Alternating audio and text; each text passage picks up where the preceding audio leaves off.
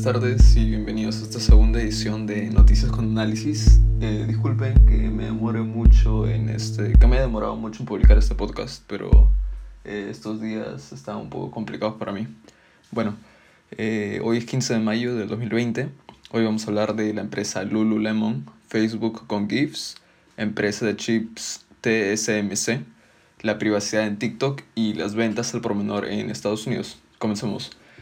Bueno, Lululemon es un, una minorista de ropa deportiva.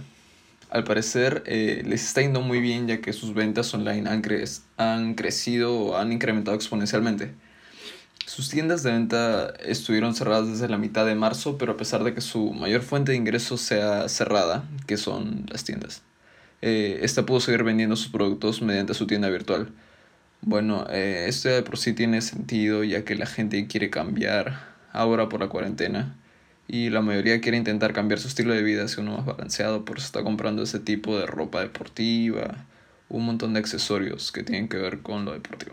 En fin, las ventas online de Lululemon ahora son el Zen de Lululemon, ya que eh, esas representan el 33% de ventas antes de que la cuarentena empezara.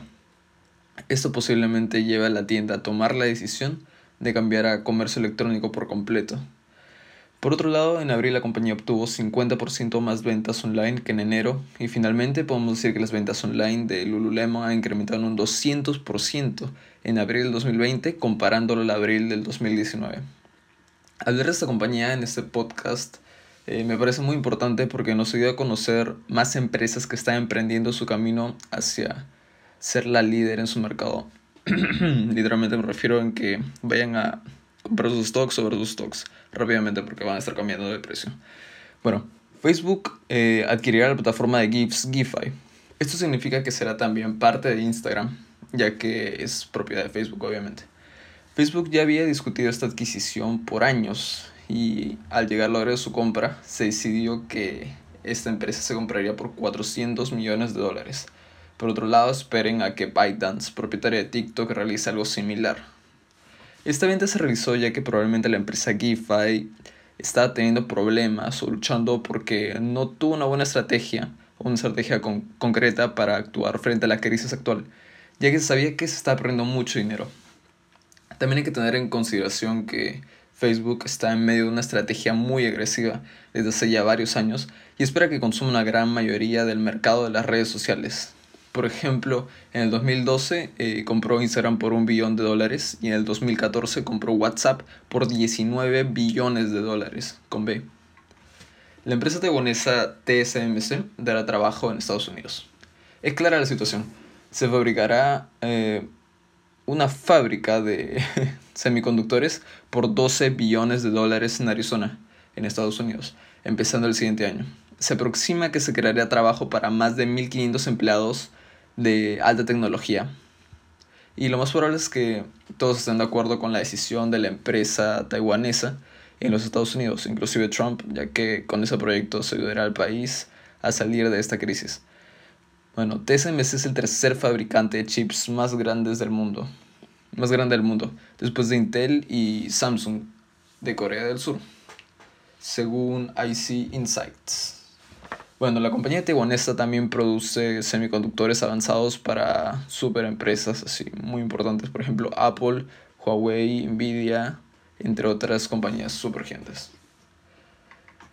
TikTok está violando la privacidad en los niños. Bueno, por cierto, no soy un hater de TikTok, pero solo encontré esto que de verdad me interesó mucho y lo pongo para que entiendan la situación de TikTok y su propietaria ByteDance.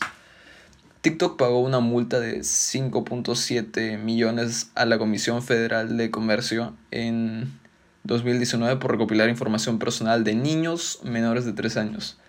Una violación de ley federal de protección de privacidad en línea por los niños.